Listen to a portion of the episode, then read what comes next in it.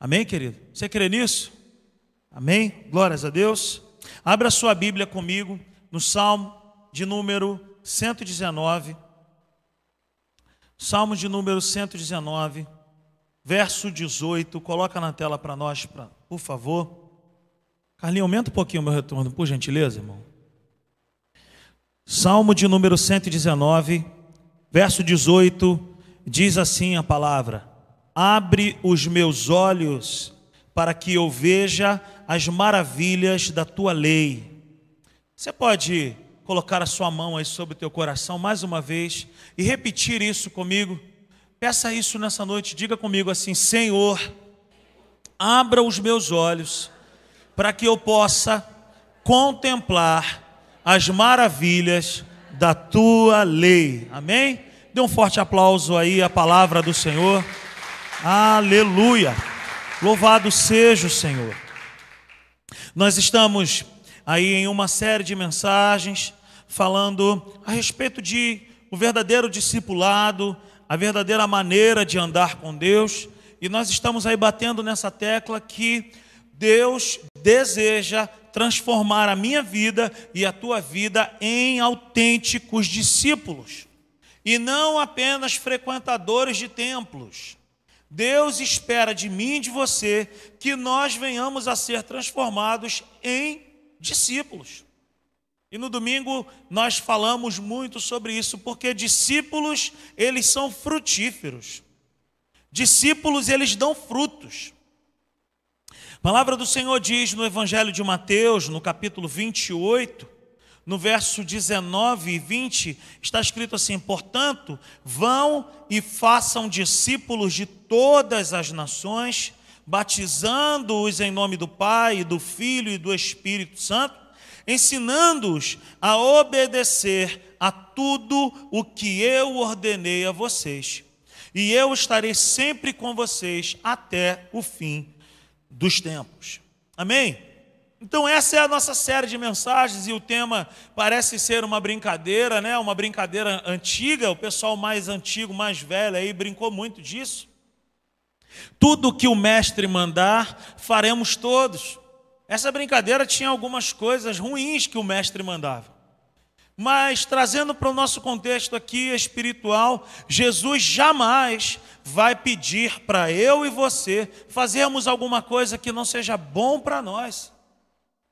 Então ele é o mestre. Ele é o mestre que nunca vai nos aconselhar de maneira errada.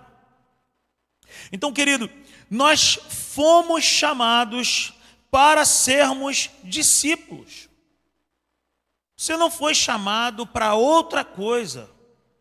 A primeira coisa que a gente precisa entender é, cara, por que, que eu levantei a minha mão e eu declarei que eu recebo Jesus como meu único e suficiente Salvador naquele dia? Você se lembra do dia que você entregou sua vida para Jesus? Faça o sinal com as suas mãos. Você se lembra? Eu me lembro.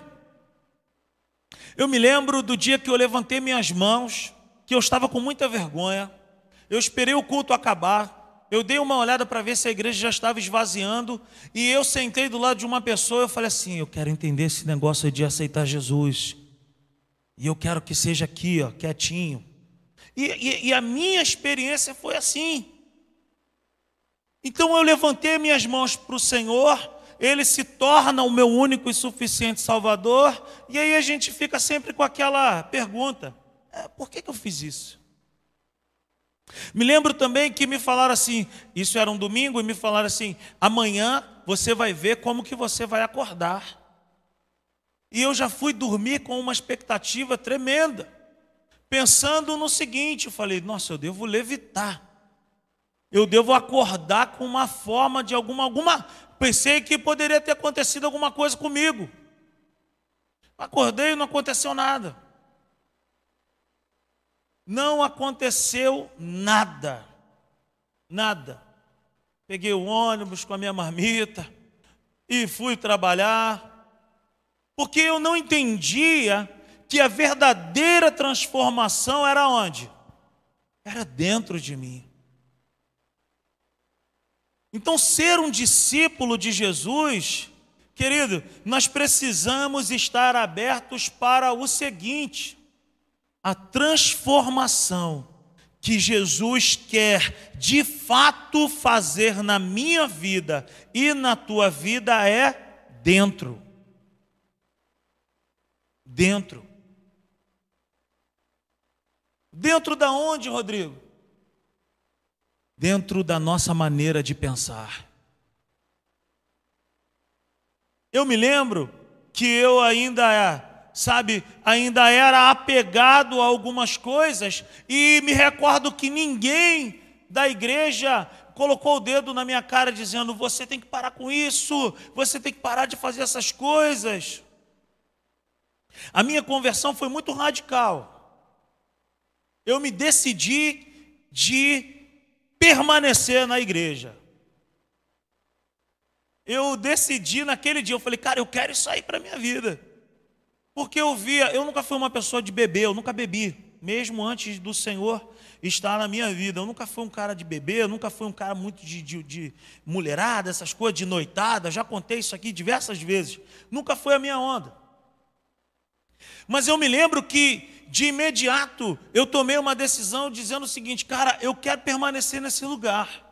Por quê? Porque aqui, cara, tem uma opção de gente. Jovem, eu era um jovem, hoje eu estou com 40, mas naquela época eu tinha 21 anos. E eu falei assim, pô, essa galera pula, dança, essa galera canta, essa galera toca e não tem bebida, não tem nada. E depois ainda sai para comer um negócio na rua, uma pizza, um hambúrguer. Pô, que povo bom. E eu me lembro perfeitamente que não teve pastor algum que me colocou contra a parede dizendo, ó, oh, porque eu fumava nessa época, fumava, eu era, eu, eu, eu, era do samba, e eu era muito envolvido com o negócio de, de futebol, de, do, do meu time, e coisa e tal, eu tinha um apego exagerado por algumas coisas, mas ninguém me colocou contra a parede. Mas uma coisa eu comecei a perceber na minha vida, que quanto mais eu ouvia a palavra, mais a palavra me confrontava. A palavra de Deus me confrontava.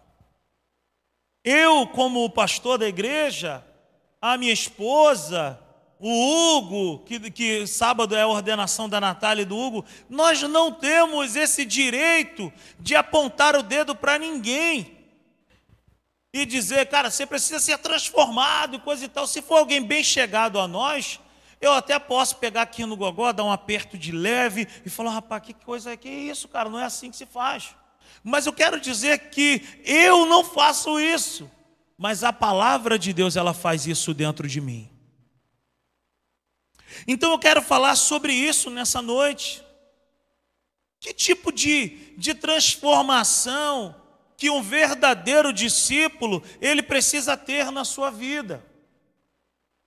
Que tipo de transformação um verdadeiro discípulo ele precisa carregar na sua vida? Olha o que a Bíblia diz em Colossenses. Abra sua Bíblia comigo. Colossenses, no capítulo 1,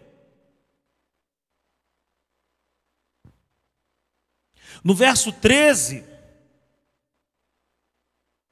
Colossenses no capítulo 1, no verso 13, está registrado assim: Pois ele nos resgatou do domínio das trevas e nos transportou para o reino do seu filho amado. Nós precisamos entender, como discípulos, que eu e você que já levantamos as nossas mãos para o Senhor, já fomos resgatados. Do quê? Aonde que nós estávamos? Quem nós éramos? O que que nós fazíamos? Para a Bíblia ser tão assim, sabe, direta, dizendo que Ele nos resgatou. O que que, onde eu estava preso, Anne, para ter sido resgatado? O que, que eu estava fazendo, fazendo para poder alguém pagar o resgate por mim? E é exatamente assim que aquele que não tem Cristo vive, preso em correntes que não se vê com os olhos. Algemado por algemas que nós não conseguimos ver. Encarcerado por um cárcere que não se contempla com os olhos. O que, que tu está falando, Rodrigo? Eu estou dizendo que eu, antes de Cristo, eu estava nessas condições, preso, sabe? Fazendo aquilo que dava na telha, como nós costumávamos a dizer. Mas alguém pagou um alto preço pela minha vida, e é o que está escrito assim, pois ele nos resgatou. Resgate, querido, é o quê? Alguém pagou um preço. Alguém pagou um preço.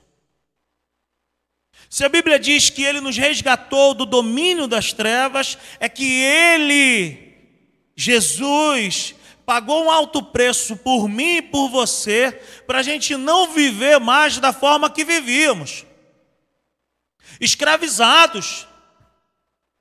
Olha o que diz a palavra de Deus em Efésios, no capítulo 2. Está escrito assim: Efésios 2, no verso 1: Vocês estavam mortos em suas transgressões e pecados, nos quais costumavam viver, quando seguiam a presente ordem deste mundo e o príncipe do poder do ar. Aqui, Paulo está se referindo ao inimigo das nossas almas ao príncipe do poder do ar, o espírito que agora está atuando nos que vivem na onde? Na desobediência.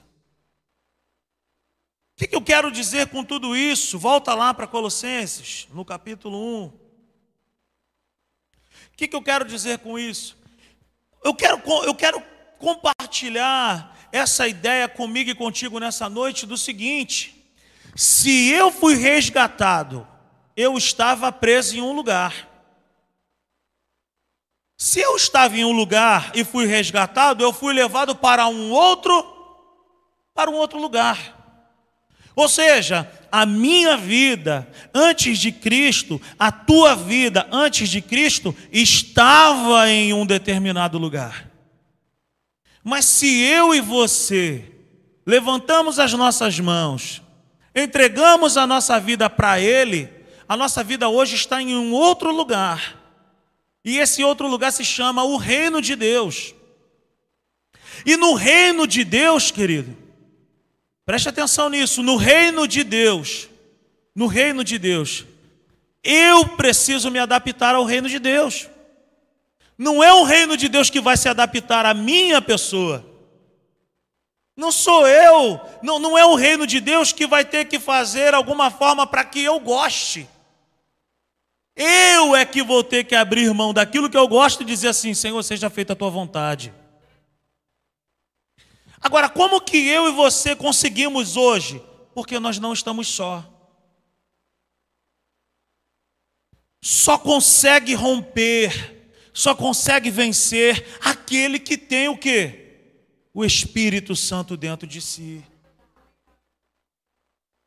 Então preste atenção, queridos. É possível viver uma vida de discípulo? Sim. Como? Com o auxílio do Espírito Santo e com uma vida na palavra de Deus, sendo que transformado, renovado, restaurado todos os dias aonde? Em uma maneira de pensar. Eu não posso, eu não posso, como um discípulo, ter a mesma maneira de pensar que eu tinha outrora. Eu não posso mais, como, é, como filho de Deus, como um discípulo do Senhor, cultivar uma maneira de pensar que eu tinha antes de Jesus habitar na minha vida. Eu ontem estava batendo um papo com um amigo meu, e, e, e bem chegado mesmo, e o filho dele foi morar fora do país, foi morar na Europa. E aí a gente estava batendo um papo, e, e, e o garoto muito jovem, acostumado com esse contexto do Rio de Janeiro, Jardim América. E aí esse meu amigo estava dizendo para mim, olha, eu falei com meu filho hoje por, por chamada de vídeo, e ele estava me mostrando, ele está morando na Suécia. E aí ele estava me mostrando é, o lugar, a cultura, é, a forma de viver. E aí eu estava refletindo a respeito disso. Ele sai de um lugar, ele sai de um lugar chamado Rio de Janeiro, um bairro chamado Jardim América, e ele pega um avião, e ele vai para um outro lugar, do outro lado do mundo. E o que, que ele encontra lá? Ele encontra a Praça de Jardim América, com seus trailers, com x-tudo, com, com açaí. Ele encontra essas coisas, não? Não. Ele encontrou tudo diferente. E ele falou para o pai dele assim: pai, aqui é tudo diferente. Quem corta a grama no jardim é um robô. Olha aí, se tu está pensando em ir para a Suécia para trabalhar de jardineiro, não vá. Que lá tem robô. Ele falou, pai, o Uber que eu andei aqui é o carro que eu mais desejei aí no Brasil. Aqui é Uber. O que, que eu estou querendo dizer com isso? Eu estou querendo dizer que a Suécia é melhor do que o Brasil? Eu não posso dizer isso porque eu amo o Brasil. O que eu estou querendo dizer é o seguinte: um simples avião levou ele para um outro lugar, ele chegou lá, ele presenciou, está presenciando uma outra maneira de pensar a vida. Preste atenção e vamos refletir a respeito disso. Um jovem sai do Rio de Janeiro, do bairro de Jardim América, chega lá na Suécia. Não, não estou falando especificamente dele agora, tá bom? Mas qualquer pessoa sai daqui, vai para uma outra nação.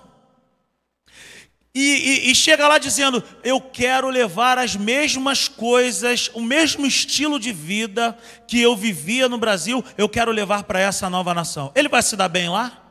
Claro que não. Por quê? Porque lá é tudo diferente. Não vai ser aquela nação que vai se adaptar ao estilo de vida dele. Sabe? Ele é que vai ter que se enquadrar naquele padrão. E se ele se enquadra naquele padrão, as portas se abrem, ele vai se adaptar, daqui a pouco ele vai estar inserido no mercado de trabalho. Por quê? Porque ele deixou uma maneira de pensar aqui e ele foi para lá dizendo: Eu quero entender como é que se vive aqui. Pensa comigo, por que, que muitas pessoas têm medo de se entregar a Cristo? Por que, que muitas pessoas não conseguem viver um evangelho na sua plenitude? O evangelho é o poder de Deus, queridos. O evangelho é o poder de Deus em nós. Por que, que muitas pessoas não conseguem experimentar esse poder, essa graça, essa glória do Espírito Santo? Porque as pessoas preferem pensar da seguinte forma: cara, eu não consigo viver sem esse estilo de vida, eu não consigo viver sem essa forma de pensar, eu não consigo viver e deixar para trás isso que me dá muito prazer. Mas há muito maior prazer na presença de Deus, na casa de Deus, na palavra de Deus, na unção de Deus, do que qualquer outro lugar, do que qualquer outra coisa, do que qualquer experiência da vida que você já tenha tido. Querido, a, a presença de Deus, o reino de Deus, a pessoa do Espírito Santo habitando em nós. Isso é o máximo. É o máximo. Então, aonde que eu devo ser transformado? Na minha maneira de pensar. O Evangelho, queridos, é o poder de Deus para transformar a minha vida dentro. E quando transforma dentro, cara, o que está do lado de fora transforma também. Abra sua Bíblia comigo, em Romanos, no capítulo 12. no verso 1 e no verso 2 apenas, e nós vamos fazer essa leitura. Diz a palavra do Senhor assim: olha, portanto, irmãos, rogo pelas misericórdias de Deus que se ofereçam em sacrifício vivo, santo e agradável a Deus. Este é o culto racional de vocês. Veja bem, queridos, lendo o verso primeiro de trás para frente, este é o culto racional. O que, que significa um culto racional, querido? É um culto que eu entendo o que eu estou fazendo. É um culto que eu estou sabendo de tudo que eu estou fazendo. O apóstolo Paulo, ele usa um termo aqui que nós não usamos mais. Ele fala assim: portanto, irmãos, rogo você já imaginou eu chegar ali no bebedouro e falar assim, é, é, falar para a Luciana que está ali mais perto, Luciana, eu rogo a você que você me dê um copo d'água. Eu rogo. O que, que significa rogar? É implorar, é suplicar. O apóstolo Paulo, meus irmãos, ele está aqui dizendo para uma determinada igreja. Ele está aqui dizendo para um povo que já havia sido, sabe, acolhido por Deus, já eram cristãos. E pelo simples fato dele estar dizendo para quem já era da comunidade cristã, serve para mim e para você também. Por quê? Porque nós corremos o sério risco de termos sido resgatados, termos sido transportados para um outro lugar e cultivarmos ainda uma maneira errada de pensar. Então ele deixa bem claro, irmãos, eu rogo pelas misericórdias de Deus para que vocês se ofereçam em sacrifício vivo, santo e agradável. O que é um sacrifício vivo, gente? Você já parou para pensar num sacrifício vivo? Você já imaginou? Fazer um, uma panela de, de, de, de frango, de galinha, mas o frango está vivo. Pensa comigo aí, vamos dar uma viajada comigo aí. Quem está disposto a essa viagem aí? Amém? Foi lá no aviário escolheu um frango. Quem escolheu um frango aí? Escolheu um frango? Quem escolheu o frango aí? Escolheu o frango lá no aviário, pegou, levou para casa vivo. Pegou a cebola, pegou lá aquela manteiga quali, que é uma maravilha para cozinhar, botar colha coalho no fundo da panela, acendeu o fogo, jogou aquela cebola lá para poder fazer aquela fritar, dourar aquela cebola, hein? O cheiro começou a subir. E o frango está lá em cima da pia, amarrado. Está amarrado. As asas amarradas, as patas amarradas, e ele está olhando assim, e ele deve estar tá pensando assim: o que, que está por vir? Ele está vivo. Estou conjecturando. Pensa comigo dourou a cebola, dourou o alho, fez tudo lá no esquema. Agora você foi, pegou, cortou lá o barbante que amarrou o frango. Pegou, jogou o bicho lá dentro da panela, pegando fogo já aquela panela. O que, que vai acontecer com aquele frango? Você tacou o frango lá, botou a tampa em cima, e o que, que vai acontecer com o frango? Hein? Ele vai morrer. Ele tinha outra escolha? Não. Ele morreu. Ele morreu. Sacrifício vivo, querido. É quando a gente não tem outra escolha para morrer. O frango foi lá, pegou, coisa e tal. Agora, quando a Bíblia fala de sacrifício vivo para mim e para você, é quando eu, consciente das minhas escolhas, eu chego diante de Deus e falo assim: Senhor, eu não queria fazer isso, mas eu prefiro morrer para mim mesmo e viver para ti. É o que Paulo nos ensina também em Gálatas, no capítulo 2, no verso 20.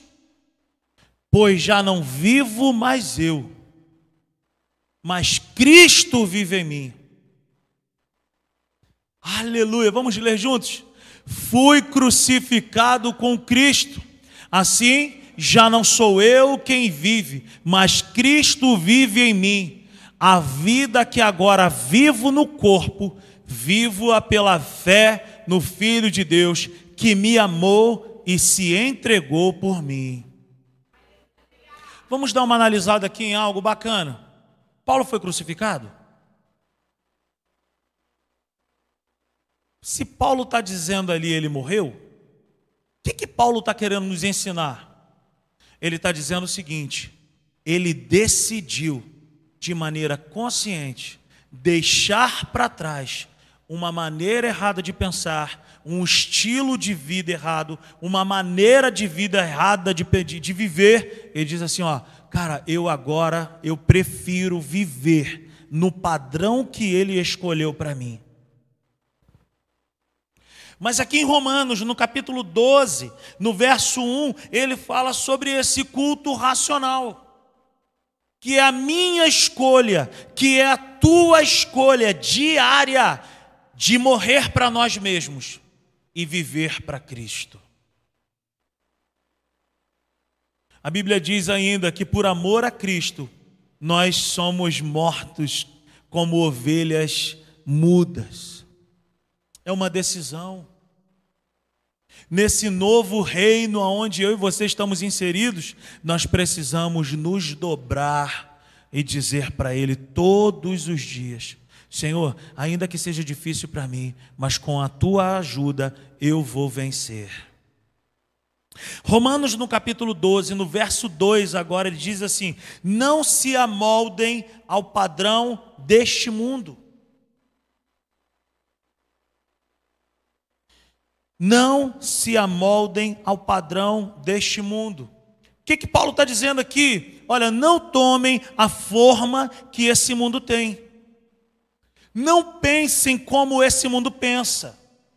Não reajam como esse mundo reage. Não façam o que esse mundo faz.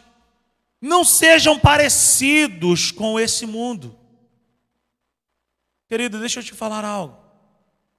Eu sei que essa mensagem não é uma palavra, não é uma mensagem de muito glória a Deus, aleluia. Mas eu tenho andado muito triste com, com o cenário que eu estou vendo, sabe, mundial, em relação à pregação do Evangelho. Não existe um outro Evangelho. O Evangelho real e genuíno é aquele que me empurra pela Sua palavra, a ser transformado todos os dias. Queridos, e olha, deixa eu te falar, eu sei que essa mensagem, ela pode até mesmo esvaziar uma igreja, mas eu não estou preocupado. Porque eu tenho orado a Deus, eu e a Natália, a gente tem orado a Deus e falou assim: Senhor, nós queremos uma igreja de discípulos, nós queremos uma igreja onde as pessoas têm amor e paixão pela tua palavra. Nós não queremos uma igreja de gente perfeita, querido, porque a primeira, agora você vai bater naquela porta ali, você vai dar de cara comigo. Não venha para a simples igreja pensando que vai encontrar aqui perfeição. Não vai encontrar. Eu não sou perfeito, a minha esposa não é perfeita, os meus filhos não são os filhos dos pastores, não, eles são filhos do Rodrigo da Natália, eles botam para quebrar. Meu irmão, o Tito quase quebrou o pescoço, quase que morreu, ficou dois dias internado. O Nicolas e o Tito, eles botam para ferver no condomínio e corre, corre na igreja. Meu irmão, minha família não é uma família de, de comercial da Doriana, onde todo mundo acorda de manhã perfeito. Não. Eu sou chato demais quando acordo. Sou um, eu sou tipo um velhinho quando acordo. Sou metódico, não gosto de barulho, não gosto de coisa clara de manhã. Se vier falar muito alto comigo de manhã, eu, eu não reajo bem. Sou eu, gente. Sou eu. Mas uma coisa eu quero dizer, querido. Se você decidir no teu coração estar aqui, saiba que nós nos esforçamos em Deus para pregar a genuína palavra de Deus. E se você colocar essa palavra para dentro, querido, a tua vida vai ser altamente transformada. Porque é a palavra de Deus que transforma a nossa vida. É a palavra que muda a nossa história, queridos. Então o apóstolo Paulo diz assim agora no verso 2: Não se amoldem ao padrão deste mundo, mas transformem-se pela renovação da sua mente. O que, que Paulo está querendo dizer para mim e para você nessa noite? O que, que a Bíblia está querendo dizer para mim e para você nessa noite? A Bíblia está querendo dizer para nós, queridos, que o Evangelho é o poder de Deus, sim, mas o Evangelho é poder de Deus na vida daquele que recebe essa palavra e a põe em prática, transformando diariamente a sua maneira de pensar. Como é que eu faço isso? Pela palavra. Pela palavra. Senhor, eu vivia desse jeito aqui, mas a tua palavra diz que eu tenho que viver desse modo aqui. Então eu coloco a palavra de Deus para dentro e eu renovo a minha mente, eu renovo a minha maneira de pensar. Querido, não tem outro evangelho, não existe outra palavra. E como pastor da simples igreja, eu não quero, queridos, o meu sonho é a gente estar num lugar enorme, lotado, lotado, lotado, lotado, de pessoas transformadas. De gente que não é perfeita, mas de gente que aceita a palavra de Deus e diz: Eu quero ser transformado. Eu quero, Senhor, eu quero, eu quero ser transformado. Querido, Deus é um Deus de transformação. O, o, o primeiro milagre que Jesus opera é o milagre do quê? é o milagre da transformação da água em vinho. Jesus já está deixando bem claro o seguinte: olha, a minha vida em ação é transformar. A minha vida em ação é transformar. Então ele diz aqui no verso 2, na parte B, ele fala assim: Mas transformem-se pela renovação da sua mente. Então a Bíblia está dizendo que se agora eu tenho o conhecimento da palavra de Deus, eu agora não sou mais vítima, eu agora eu sou responsável.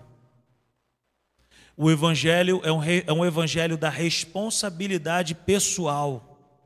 Eu preciso ser transformado, eu preciso mudar, eu preciso colocar a palavra de Deus para dentro, eu preciso entender que nesse reino que eu estou inserido é diferente.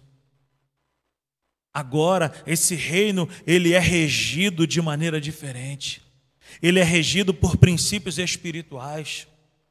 Que isso, Rodrigo? Pela leitura da palavra, pela oração. Sabe? Por um pedido de ajuda a um homem, a uma mulher de Deus que é sincero com Deus, fala assim: "Pô, mano, me ajuda". Me ajuda, mano. Eu, eu luto contra essa situação aqui. Eu passo por essa situação aqui. Eu tenho essa dificuldade aqui. Ninguém vence guerra sozinho, queridos. Ninguém vence guerra sozinho. E aí o apóstolo Paulo ele diz assim para nós encerrarmos, ele diz: "Para que sejam", ele fala assim, olha, no verso 2, vamos ler juntos todo o verso 2: Não se amoldem ao padrão deste mundo, mas transformem-se pela renovação da sua mente, para que sejam capazes de experimentar e comprovar a boa, agradável e perfeita vontade de Deus.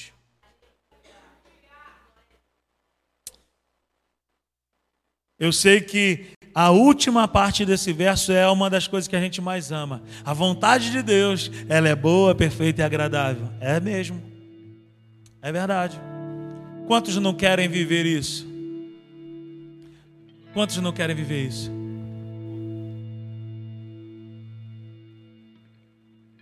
Quantos não desejam viver isso? Essa boa e perfeita e agradável vontade de Deus. Quantos aqui não querem isso? Eu quero. Eu quero, você quer? Ei, tu quer não, Mauricinho? Eu quero. Eu quero. Eu quero todos os dias. Tu quer, Pedro? Eu quero. Eu quero todos os dias. Mas existe um princípio para isso. Eu preciso, para viver isso, eu preciso decidir morrer para mim mesmo. Oh Senhor, eu não quero mais isso. Quero mais isso na minha vida, não. Quero morrer para mim mesmo Eu não quero mais viver esse estilo de vida. Eu quero ser altamente transformado. Ele fala assim, ó, mas transformem-se. Ele não diz assim, ó, o Rodrigo vai te ensinar a ser transformado. O Hugo e a Natália, quando pregarem, eles vão dar aqui a dica. Eles vão pegar uma varinha de um condão, eles vão bater três vezes e você vai ser transformado. Não, não existe isso. Transformação, querido, é pessoal. E ela se baseia na fome que você tem por Deus. E no desespero, no bom sentido, de falar assim: Senhor, eu não quero mais isso, eu não quero mais viver assim, eu quero ser livre.